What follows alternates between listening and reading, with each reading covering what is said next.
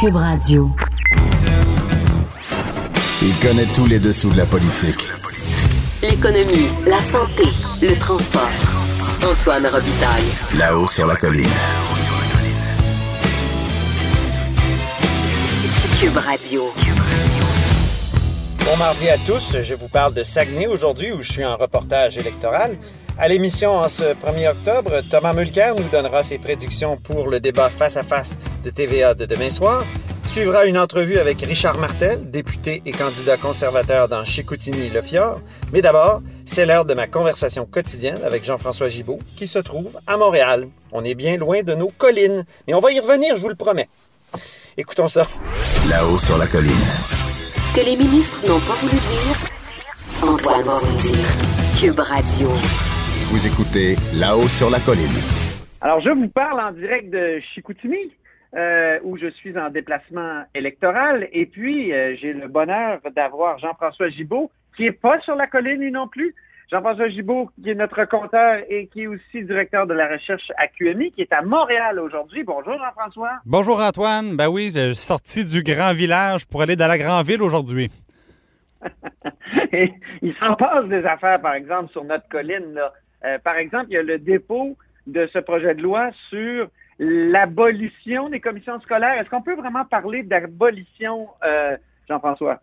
Ben non, euh, surtout pas des commissions scolaires, c'est plus la fin des, des élections scolaires, ben, du moins c'est ce qu'on nous promettait euh, avec le dépôt de ce projet de loi, sauf que là, bon, comme on dit souvent, le diable est dans les détails, et euh, du côté de M. Roberge, ben, on s'est rendu compte qu'il y avait des, des, des, droits protégés, notamment au niveau, euh, au niveau des droits linguistiques de la minorité anglophone, et qu'il euh, ne pouvait pas tout simplement décider de faire disparaître les élections scolaires. Alors, on, on se retrouve aujourd'hui avec un espèce de système hybride, c'est-à-dire qu'on va transformer les commissions scolaires en centres de services. Et la grande différence, c'est qu'au lieu de voter pour un commissaire scolaire, ben, il va y avoir un conseil d'administration qui va gérer ça. Mais si vous êtes anglophone, vous aurez l'immense privilège et l'immense plaisir de pouvoir voter pour votre membre du conseil d'administration en tant que parent, alors que si vous êtes francophone, ben, votre boulot est terminé. Il y a des gens qui vont décider à votre place. Mais il y avait déjà des différences entre les commissions scolaires anglophones et francophones. Par exemple, dans le réseau anglophone, ce ne sont que les parents d'élèves qui votaient. Alors, il y avait déjà des. Et d'ailleurs, c'est pour ça, probablement, qu'il y avait des, des, meilleurs taux de participation, mais c'était sur un bassin bien moins grand. Là. Bien moins grand. Puis évidemment, c'est déjà, c'était la, la, la, même cause, hein? c'est-à-dire que évidemment la, la, charte, la charte fédérale des droits et libertés euh, protège donc les, euh, la minorité anglophone et on avait déjà dû moduler. Bon, évidemment, est-ce qu'on peut être surpris de voir qu'après avoir fait des années de, de, de promesses électorales en disant c'est la fin des commissions scolaires parce que ça intéresse personne, euh, qu'encore une fois on arrive et on dit oups, ben la, la, la, la, réalité est plus, est plus complexe. Mais là, si, si c'était pas bon avoir un 3-4 de participation aux élections scolaires, puis que les gens s'impliquaient pas, puis il n'y a personne qui connaissait son commissaire scolaire. Est-ce que dans la communauté anglophone, les gens vont plus connaître leur administrateur de centre de service? Mettons, toi, Antoine, comme parent, là, tu vas voter pour ton administrateur du centre de service. Vas-tu vraiment y aller? C'est une très bonne question. Moi, je pense ouais. que. Mais ça, mais ça, ça tombe bien, Antoine. Démocratie scolaire, hein? Ça tombe bien parce que comme tu es francophone, tu n'auras pas le droit.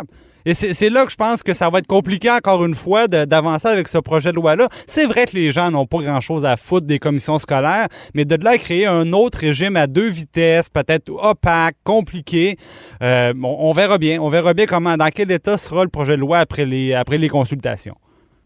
En tout cas, quand on regarde le type d'économie qu'on pourrait faire, on tombe pas en bas de notre chaise. C'est uniquement 45 millions de dollars qui a été exposé ce matin dans le journal de Montréal, le journal de Québec. C'est Sébastien Ménard qui a écrit là-dessus. Oui, ça, c'est dans le meilleur millions, des on cas. On est dans la marge d'erreur de, de, de, du budget du Québec qui est de 115 millions. Oui, puis évidemment, il, risque d'y avoir dans n'importe quelle réforme. Moi, j'ai appris ça euh, quand j'ai commencé à, travailler dans le milieu public. On disait, dans le fond, une réforme pour, euh, pour être mise de l'avant doit se faire avec de l'argent, en ajoutant de l'argent, non pas en en enlevant.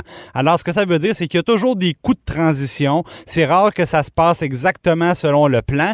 Alors, au début, souvent, c'est pas des économies qu'on a, c'est des coûts. Alors, on nous dit, bon, on va, on va sauver quelques millions à terme, mais d'ici là, moi, je suis prêt à parier une chose Antoine, c'est qu'on va dépenser plus. La crainte que j'ai, Jean-François, c'est que ça soit le même scénario que les régies régionales de santé transformées en agences à un moment donné, sous le gouvernement Charret, au début du gouvernement Charret. Puis, au fond, on s'est retrouvé avec simplement des monstres à peu près, à peu près pareils, mais on a changé les cartes d'affaires. Puis, euh, au fond, c'était juste des monstres un peu plus gros. oui, puis là, depuis M. Barrette, ils sont rendus encore plus gros. ça, oui, oui, c'est ça. Ça, c'est une autre histoire. Ben oui, parce que maintenant, on a les, euh, on a les CIS puis les CIUS. Puis bon, on n'entrera pas là-dedans aujourd'hui parce que je voulais aussi, Antoine, écoute, tu es, toujours euh, à Chigoutimi, je crois. Et euh, bon, mais ben, le, tu suis la campagne fédérale. Et là, plus tard aujourd'hui, on va entendre l'entrevue que tu as fait avec M. Martel, qui, qui, est le député sortant conservateur. Et lui, il aime ben ça, les pipelines, je pense, c'est ça. c'est Richard Martel, qui est du Parti conservateur. C'est un député. Actuellement, il a été élu dans une partielle. C'est vraiment quelqu'un de très connu dans la région parce qu'il était entraîneur des Saguenay de Chicoutimi. Puis vous allez voir, j'ai posé une question. Y a-t-il des parallèles qu'on peut faire entre un député un candidat puis un entraîneur de hockey. C'est très bon. Il, en profite pour taper un peu sur ce qu'il appelle les gérants d'estrade. oui, oui, ben là, je pense qu'il il y a plusieurs gens qui l'ont connu effectivement comme entraîneur de hockey, puis il n'y avait pas la langue dans sa poche. Euh, bon, des, fois, c'était un petit peu difficile à, décoder, mais la plupart du temps, c'était assez clair et, assez direct. Mais donc, lui, la marche sur le climat, c'est te souviens quand tu lançais des chaises sur la, glace? Oui, oui, ben là, c'est ça. Faudrait, faudrait pas. Ça, on n'a pas essayé à, Ottawa, là, sur la, colline parlementaire. Et ça, il va y avoir plus de problèmes, je pense, s'il euh, joue dans, dans ce genre de manœuvre-là. Mais lui, donc, il n'est pas allé à la marche sur le climat, là. écoute, non, il n'est pas allé à la marche sur le climat. Puis même que la marche, qui n'a pas été un succès. À ses yeux, c'est ça qu'il dit dans l'entrevue, ça n'a pas été un succès euh, comme euh, ailleurs au Québec. Il n'y a pas eu autant de monde que prévu. Puis, mais par contre, il y a, un petit groupe qui s'est ramassé devant son local de circonscription pour critiquer justement, euh, local électoral, pardon, pour critiquer justement sa position sur le grand projet GNL Québec. Donc, qu'est-ce que ce projet? C'est le gazoduc qui amènerait du gaz naturel liquéfié de euh, du nord de l'Ontario jusqu'au Saguenay, justement, où là, il y aurait un port, il y aurait aussi peut-être euh, des, premières transformations euh, faites. C'est ce qu'il dit et il dit que c'est beaucoup d'emplois. Puis je trouve là que ça démontre très bien ce cas-là et, ce qui m'a exposé dans l'entrevue ce matin, de tiraillement des régions entre les problèmes climatiques et environnementaux et l'économie. Parce que ces gens-là, je veux dire, ici en région, ils voient les jeunes partir euh, c'est quoi? À un moment donné, c'était quasiment un autobus scolaire par, par jour qu'on calculait qui, qui, quittait la région. Ben, cette, démographie-là s'est ralentie un peu, cette perte démographique-là s'est ralentie un petit peu, mais quand même, c'est encore un problème et il faut développer la région. Là, monsieur, euh, monsieur Martel, il dit dans l'entrevue que c'est bien beau euh, les, beautés climatiques, enfin, pas climatiques, pardon, la beauté du territoire, tout ça, puis les touristes, mais il faut développer la région autrement avec des grands projets. Donc, c'est vraiment un tiraillement entre économie et environnement qui se, se, ressent ici, parce qu'il y a des candidats, eux, qui sont contre euh, le projet GNL Québec. Oui, mais il y a eu quand même, je pense, des, sondages menés au niveau local qui montraient effectivement que les gens là-bas sont plutôt favorables. Puis moi, dans les gens qui ont pris l'autobus pour partir du Saguenay vers Québec, euh, j'en connais plusieurs, puis ils me disent la même chose. Ils me disent, les gens là-bas, disent, c'est pas tout le monde qui est d'accord, mais il y a une majorité de gens qui est favorable au projet de pipeline parce que, ben oui, on veut des bons emplois, puis on veut des investissements. Et euh, la réalité serait assez différente de, celle du centre-ville de Montréal. On voit, on voit les choses vraiment très différemment. Et euh, M. Martel, lui, son choix est très clair. Il, appuie le projet. Puis encore une fois, on vient se coller sur la position de la CAC. Et là, euh, on veut dire, dans le fond, ben, euh, si c'est si c'est bon à Québec, ça sera bon, ça sera bon au niveau de l'élection fédérale aussi. Ça, ça mettait le bloc québécois comment dire, c'était problématique pour le Bloc québécois parce que les autres aussi auraient voulu se coller sur la position de la CAQ, mais en même temps, il y a un, vieux fond euh, très environnementaliste au bloc. Alors euh, finalement, ce que je comprends, c'est qu'ils ont pris position contre euh, le projet. Mais évidemment, le BAP n'est pas encore fait. Puis il y a plusieurs personnes qui peuvent dire on attend que le BAP se prononce là-dessus. C'était la position d'Yves-François Blanchette récemment dans un point de presse auquel j'ai assisté. Voilà. Et donc, toi, tu quittes le, Saguenay-Lac-Saint-Jean pour venir vers, vers Montréal, toi aussi, parce que on a le grand face-à-face TVA qui s'en vient demain, alors tu seras sur place. Je serai sur place dans l'émission d'avant-match et c'est sûr que je ferai une chronique pour le Journal de Québec et le Journal de Montréal le jeudi. Bon, ben, on, on est très fébrile, tout le monde, je pense, d'assister à, à, ces échanges-là qui, enfin, risquent de venir un peu chambarder cette campagne-là. Oui, donner un petit peu de tête. Oui, exactement. Salut, mon cher Jean-François. Merci infiniment, notre compteur et accessoirement directeur de la recherche à QMI. Là-haut sur la colline. La politique autrement dit. Cube Radio. Alors maintenant, c'est l'heure d'aller parler à Thomas Mulcair à Montréal. Moi, je suis à Chicoutimi. Euh, donc, dans une chambre d'hôtel, puisque je suis en déplacement électoral. Bonjour, Thomas Mulcair. Hello, Antoine. Alors, c'est toi qui es en studio aujourd'hui. Ben oui. On inverse un peu. J'occupe votre siège dans le studio Cube à Montréal. Alors, c'est la veille du débat face à face à TVA, Thomas, et, je me demandais comment, euh, d'abord, comment un chef se prépare à, à ce type de débat-là, qui est un type plus confrontationnel, si tu me permets l'expression. En fait, oui, effectivement, TVA a une formule qui, à mon sens, va vraiment être la plus intéressante pour cette élection-ci, parce que n'oubliez pas que les deux élections euh, du soi-disant consortium vont avoir six candidats et cinq personnes qui posent des questions. Donc, ça risque d'être euh, le cafarnaum, une partie de, de quilles euh, avec des morceaux un peu partout. Tandis que demain soir, le public qui s'apprête à voter le 21 octobre va avoir droit à quelque chose de très clair, très structuré. Une seule personne qui pose des questions, Pierre Bruno.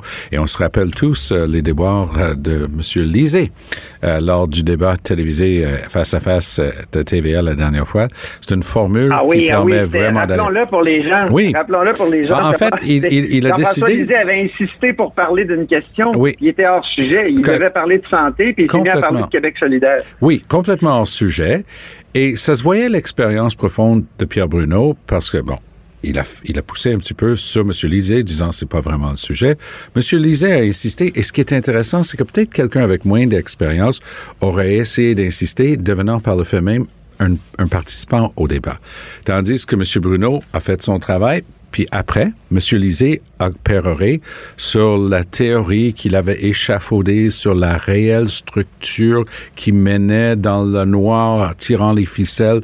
Et quelqu'un qui décide d'affirmer que sa grande théorie de campagne, c'est que quelqu'un, un homme, tire les ficelles de Manon Massé, oh boy. Ça Oui. n'a pas très bien été pour le Parti québécois après cette soirée-là, mais on voit que la Voilà. formule a fait ses preuves. Cette fois-ci, les quatre chefs des partis principaux, donc M. Trudeau, euh, M. Scheer, M. Singh et M. Blanchette, qui va avec un bloc québécois qui est vraiment en train de prendre ses vitamines de ce temps-ci, ben, ça va être très intéressant sur des sujets comme le projet de loi 21, aujourd'hui adopté et en vigueur, parce que M. Trudeau essaie de se cacher, de donner une réponse. Il dit, pour l'instant, euh, il n'interviendra pas là-dedans. On a Jagmeet Singh qui a toujours refusé de questionner. Lui, il dit, c'est le droit du Québec, mais il vient d'appuyer aujourd'hui la, la décision de l'hôtel de ville, en fait, le conseil municipal de Calgary, d'attaquer le projet de loi 21. Alors, j'ai hâte de voir comment M. Singh va faire, euh, une- nous donner une explication de ces deux prises de position-là. Donc, pour Yves François Blanchette, c'est du gâteau, là. J'ai l'impression, puis je, vais y aller d'une... ouais, tant qu'à faire. J'aime bien l'analyse, mais de temps en temps, j'ai- j'aime euh, m'essayer avec une, une petite prédiction. Moi, j'ai l'impression Oh. que M. Trudeau sait qu'il ne peut plus se cacher dans ce dossier-là. Il sait aussi que en dehors de Montréal, qui est complètement libéral, très forte majorité, et Québec, complètement conservateur, bonne majorité, dans le 4-5-0, dans, dans le Québec profond, si vous me passez l'expression, le, le Parti libéral va pas ramasser autant de sièges que ça, c'est là où ça risque d'être impopulaire. Mais ça ne devrait pas changer la donne trop pour lui. Si lui prend une position classique du Parti libéral en faveur des droits individuels, de la Charte des droits, même s'il se fait tabasser un petit peu ici au Québec, lui, il peut prendre ça et aller à la banque. Et la banque, c'est le, le 905, l'équivalent du 450 Ah. au Québec, mais autour de Toronto. Oui, oui. Il va aller à Edmonton, il va aller à Vancouver et il va dire ceci. Écoutez, là, ça fait deux semaines que les séparatistes du Bloc québécois disent qu'ils veulent la balance du pouvoir dans notre capitale nationale à Ottawa. Faut pas se laisser faire. Et je peux vous dire qu'il n'a qu'à en- enfiler ça, un costume, pas le costume d'Aladin cette fois, c'est le costume de Capitaine Canada et aller vendre Oui, oui, ça oui. dans le reste du Canada. Et vous savez quoi?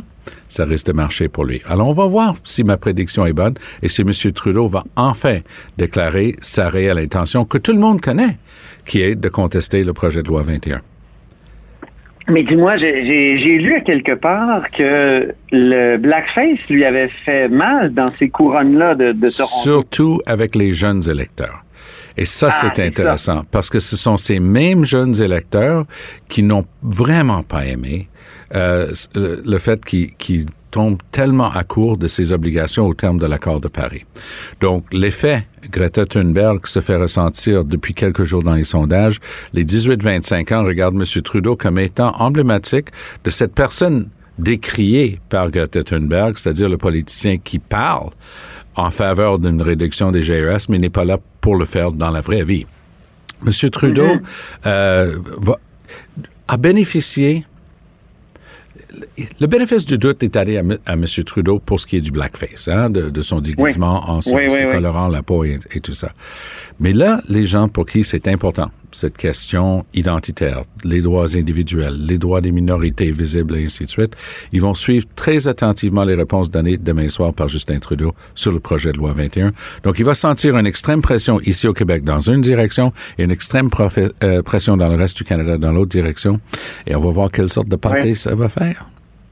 Parlons d'Andrew Scheer maintenant, euh, le chef conservateur que tu dis qui est, il est habitué d'être sous-estimé. Tu écris Exact. ça dans le Toronto Sun. Ouais. Donc, euh, pourquoi sous-estimer? Puis, en quoi ça peut l'aider demain au débat euh, face à face?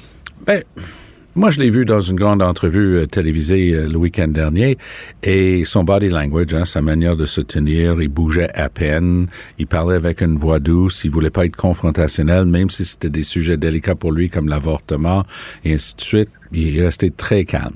Euh, une une petite chose l'a trahi un petit peu, sa ner- nervosité. Si on se rappelle Richard Nixon versus John Kennedy, il avait la lèvre su- supérieure trempée euh, de, de transpiration, de, de nervosité. Mais je dois donner des bonnes notes à Andrew Scheer pour sa prestation. Son français est assez pénible, Euh, mais il a réussi à donner une réponse à tout et il était très bien préparé. Et ça, c'est important de le noter. Les chefs Ouais. se préparent énormément pour un débat comme ça, pour revenir à notre Oui, euh, c'est vrai, c'était ma première question. Non, mais c'est vrai. on se prépare pour... Ben, ouais. On a quelqu'un qui joue pour, pour ce soir. Donc, on est Andrew Scheer. On a, on a une personne qui joue le rôle de Trudeau. On a une personne qui joue le rôle de Singh. On a une personne qui joue le rôle de Blanchette. Puis eux, ils sont bien briefés. Ils sont préparés par du staff. Puis ils doivent répliquer du tac au tac le meilleur qu'ils peuvent. Mais L'exemple pour moi, c'était justement cette entrevue en fin de semaine d'Andrew Scheer, parce que ça se voyait qu'il était super bien préparé. Les questions que j'ai entendues étaient bien envoyées, mais ses réponses, ses répliques, il était mémorisé, il était super bien briefé. Et donc, s'il arrive comme ça ce soir, il essaiera pas de changer le monde, mais s'il reste calme, s'il se montre homme d'État, je soupçonne qu'il va avoir beaucoup de feu nourri contre M. Trudeau. C'est assez Ouais. facile de prédire que et M. Scheer et M. Blanch- Blanchette vont se concentrer sur M. Trudeau. Peut-être M. Blanchette va se garder un petit peu pour M. Scheer. Pense qu'il va ignorer euh, largement M. Singh. M. Singh lui-même, mais je pense qu'il a tout à gagner de continuer d'être le gars qui se combat le plus férocement contre euh, Andrew Scheer. Bien. Ben écoute, merci infiniment. C'est tout le temps qu'on avait, mais ça met la table, je pense, pour demain. Puis Ben ça oui. donne sûrement envie à nos auditeurs d'écouter ça. Euh, comme on Bon. va l'écouter comme des maniaques de politique. demain. Exactement. Pour nous autres, on est comme des enfants dans un magasin de bonbons lorsque c'est le temps des élections. C'est les, c'est les éliminatoires, Oui. c'est la série. Ça sent la coupe. Allez, à Merci bientôt. infiniment, Thomas Mulcair. Au plaisir. On dit souvent que les murs ont des oreilles. Nous, on a deux vraies oreilles à l'intérieur des murs du Parlement. Là-haut sur la colline. Cube Radio. Alors, je suis à la baie dans le stationnement du Tim Horton avec Richard Martel, euh, qui est candidat conservateur ici et député aussi conservateur. Bonjour, Richard Martel. Oui, bonjour. Donc, euh, grosse euh, campagne en perspective, gros- plusieurs gros dossiers euh, ici importants dans la région. On parle beaucoup de GNL euh, Québec, GNL Québec, donc ce, ce gazoduc qui partirait du nord de l'Ontario, là, qui viendrait de, de- et c'est du gaz naturel liquéfié, évidemment. Quelle importance ce projet-là a pour euh, la région, parce qu'on sait que vous vous êtes positionné en faveur? Absolument. Puis c'est un projet important pour la région parce que ça va amener des jobs, ça va permettre aux gens de l'extérieur de revenir aussi. C'est des retombées économiques extrêmement importantes. Alors, puis aussi, les PME ont faim, ont faim de nouveaux projets ici dans la région. Ça fait longtemps qu'il n'y a rien qui a bougé. Tout le monde est bien content de Rio Tinto, mais les gens aimeraient beaucoup avoir de la diversification. Alors, à partir de là, ben, euh, tu sais, je pense que si ce projet-là respecte les normes environnementales canadiennes, puis le BAP, il faut saisir l'opportunité puis le prendre. Parce que c'est un projet qui va se faire ailleurs de toute façon. Puis si on est capable de le faire plus vert ici, ben on pourrait peut-être se, je te dirais, s'afficher un peu comme leader mondial, de ne pas le laisser faire ailleurs où ce que ça serait beaucoup plus polluant. Alors, on connaît nos normes environnementales très rigides ici au Canada, puis au Québec. Alors, je pense qu'il faut saisir l'opportunité. Comment vous voyez l'opposition? On sait qu'il y a eu la marche sur le climat vendredi dernier. Plusieurs personnes euh, vraiment euh, conspuent ce projet-là, disent que c'est le projet qui va nous amener plus de gaz à effet de serre, puis c'est terrible. Comment vous voyez cette opposition-là, euh, notamment dans, les grands centres au Québec? Ouais. Ben, en tout cas, moi, si je parle d'ici, cette marche-là a été un peu ratée. Là. Parce qu'il y a eu un mix de contre le projet GNL, puis les autres qui voulaient marcher euh, pour l'environnement. Alors, il y a eu un petit peu de discorde, là. On a entendu ça euh, euh, dernièrement. Puis là, la marche n'a pas eu l'effet qu'elle aurait dû avoir. Parce que les gens n'étaient pas tout à fait d'accord, même les environnementalistes n'étaient pas tout à fait d'accord ici dans la région de passer à côté de ce projet-là. Alors, les gens n'étaient pas tous d'accord. Ça, ça a donné lieu à pas beaucoup de gens qui ont fait la marche, parce qu'on attendait beaucoup plus le double et le triple. Ça, vous parlez évidemment de la marche ici, La marche euh, ici. euh, qui a eu lieu à Saguenay, hein, c'est oui, ça? absolument. Et qui s'est terminée, en tout cas pour certains des marcheurs, devant votre local électoral. Oui, absolument. Oui, c'est ça. Ils ont, ils ont décidé de terminer ça ici, c'est comme ça, c'était le tracé. Donc, euh, le BAP, c'est pour bientôt. euh, et, si ça passe, vous croyez, vous, que c'est un très bon projet? Ben, je dis qu'il faut saisir l'opportunité. L'environnement, le développement économique. Je pense qu'on est en transition, là. On, on est, en, on est en transition. Puis c'est pas vrai qu'il n'y a pas d'action qui a été faite pour le climat, puis il faut en faire plus. Ouais. Je suis entièrement d'accord. Il y a beaucoup de choses qui ont été faites. Tu parles aux PME, puis eux autres, euh, euh, ils mettent énormément d'argent pour avoir les meilleures technologies, pour innover de ce côté-là, pour réduire le plus possible, puis on s'en va vers ça. Les voitures électriques commencent à apparaître.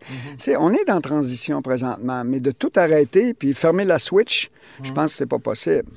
C'est ça. Autre gros dossier euh, dans la région, c'est euh, le rapport d'impôt unique. Le Parti conservateur s'est positionné pour ce rapport d'impôt unique-là. D'autres partis euh, disent que ça va signifier des, pertes d'emplois dans la région, notamment au centre fiscal de Jonquière. Qu'est-ce que vous leur dites pour les convaincre que c'est une, bonne affaire, le rapport d'impôt unique? Ah, mais là, en partant, là, ça, c'est le souhait des Québécois, en majorité. C'est ça qu'il faut se dire en partant. Ensuite de ça, c'est le souhait de, de- à l'Assemblée nationale. Tout le monde a été unanime hein, Ouais. à- au rapport d'impôt unique. Il y a deux endroits que euh, il y a beaucoup de gens qui travaillent. C'est à Shawinigan, puis à Jonquière, Chicoutimi. Alors, bien sûr que avant de mettre la charrue avant les bœufs, notre chef Andrew Scheer a très bien dit qu'il allait avoir négociations, qu'il allait avoir des discussions. OK? Bien sûr qu'on écoute la province de Québec. Puis ça, le Parti conservateur respecte les juridictions des provinces. On les écoute. Alors, à partir de là, bien sûr qu'on va discuter avec eux. Il va y avoir de la négociation. Puis il a très bien dit, M. Scheer, qu'il allait préserver les jobs ici. Puis C'est pas à l'avantage du Parti conservateur, qui est un parti de région, de couper des jobs dans les régions. On est un parti des régions, surtout. Alors, les régions, on y croit, mais on veut qu'ils vivent. On vous connaît euh, beaucoup comme euh, l'ancien entraîneur des Saguenayens. Euh, Qu'est-ce que ça peut euh, aider? Comment ça peut aider d'être un ancien entraîneur en politique aujourd'hui? Bien, un, entraîneur prend des décisions. Il n'a pas peur de se mouiller. En politique, on prend des décisions, on se positionne. Il n'y a rien qui me choque plus que quand des politiciens jouent sur deux plateaux, deux plans, deux côtés pour. euh, puis là, on n'est pas capable de savoir c'est-tu blanc ou c'est noir. Bien sûr qu'il y a certaines situations où c'est un peu plus difficile, puis là, ça peut. Mais euh, le plus possible de se positionner. Ça, c'est certain que dans ma job, il faut se positionner, il faut prendre des décisions. Il faut pas avoir peur de prendre des décisions. C'est pas tout le monde qui est capable de prendre des décisions. Moi, je l'ai fait toute ma vie. Être capable de négocier. Tu veux avoir de quoi, il faut que tu négocies. J'ai négocié avec euh, le pouvoir. J'étais dans l'opposition le dernier coup. J'avais beaucoup de négociations à faire avec eux. Puis on a réussi à, avoir des choses de certains, de certains programmes aussi en allant voir les ministres. Il faut être capable de négocier. Alors, c'est sûr que... euh, puis aussi, pas avoir peur de la controverse, bien sûr. Être capable de s'assumer faut que tu sois capable de t'assumer, c'est, c'est important. Quand tu prends une décision, il faut que tu vives avec, puis il faut que tu t'assumes. Parlez-moi des gérants d'estrade, parce que tout à l'heure, vous m'avez raconté que quand vous aviez une série de défaites, euh, à un moment donné, euh, vous, vous aviez le besoin, vous ressentiez le besoin d'aller au Costco parler au monde. Et euh, contrairement à d'autres entraîneurs qui se cachaient. J'imagine que ça ressemble au, au travail de député un peu, ça? Oui, mais c'est parce que il y a deux partis présentement qui peuvent prendre le pouvoir cette année. C'est les conservateurs ou les libéraux. Ça fait que moi, je dis toujours que, puis il faut toujours respecter les, les autres partis. Il n'y a aucun problème avec ça. Mais tu peux dire, tu peux dire pas mal n'importe quoi quand tu es convaincu de ne pas être au pouvoir. Moi, je vois ça un petit peu comme le gars qui ne va jamais coacher. Il ne sera jamais le coach de l'équipe. Il va être dans les estrades, puis il va dire n'importe quoi à ses chums, puis possiblement que ça va marcher parce que la vraie information, eux autres, ils ne l'ont pas. Ils n'ont pas été au pouvoir. Ça veut dire qu'ils n'ont pas été en arrière du banc pour coacher. Ça fait que moi, je prends des décisions, mais je sais qu'est-ce qui se passe à l'interne, puis je sais quel impact que ça aura. Mais le gérant d'estrade, lui, ça ne dérange pas. Peu, impa- peu, peu- peu importe, impact, pas impact, il va dire, il aurait pas dû mettre ce joueur-là, il aurait dû tasser lui, il aurait dû... Mais il ne sait pas, peut-être j'avais un joueur blessé. La démocratie, c'est un- une gang de gérants d'estrade qui disent au pouvoir quoi faire, non? Ben écoute, c'est parce que si tu si t'as rien à perdre, Ouais. tu peux pas agir comme quelqu'un qui, qui est en train de prendre le pouvoir. Tu sais, il y a un budget à calculer aussi. Euh, Dans nos promesses, il y a- il y, a- il y a une analyse qu'on fait. La personne qui, qui est sûre de jamais prendre le pouvoir, moi je dis que c'est pas égal. Il peut dire beaucoup de choses que les gens, monsieur tout le monde, ne peuvent pas vérifier. Alors c'est pas la même, pas la même dynamique. Mais il peut avoir des bonnes idées des fois? Absolument, OK. absolument. Ça vous est arrivé, au Costco, d'avoir des bonnes idées? Oui, absolument. OK. Oui, sur mes futures transactions. Très bien. Ouais. Ben merci euh, infiniment, Richard Martel. C'était un plaisir de vous rencontrer dans le stationnement du Tim Horton de la baie. Ben, merci Antoine. Merci beaucoup. Pour écouter cette émission, rendez-vous sur cube.radio ou téléchargez notre application sur le Apple Store ou Google Play.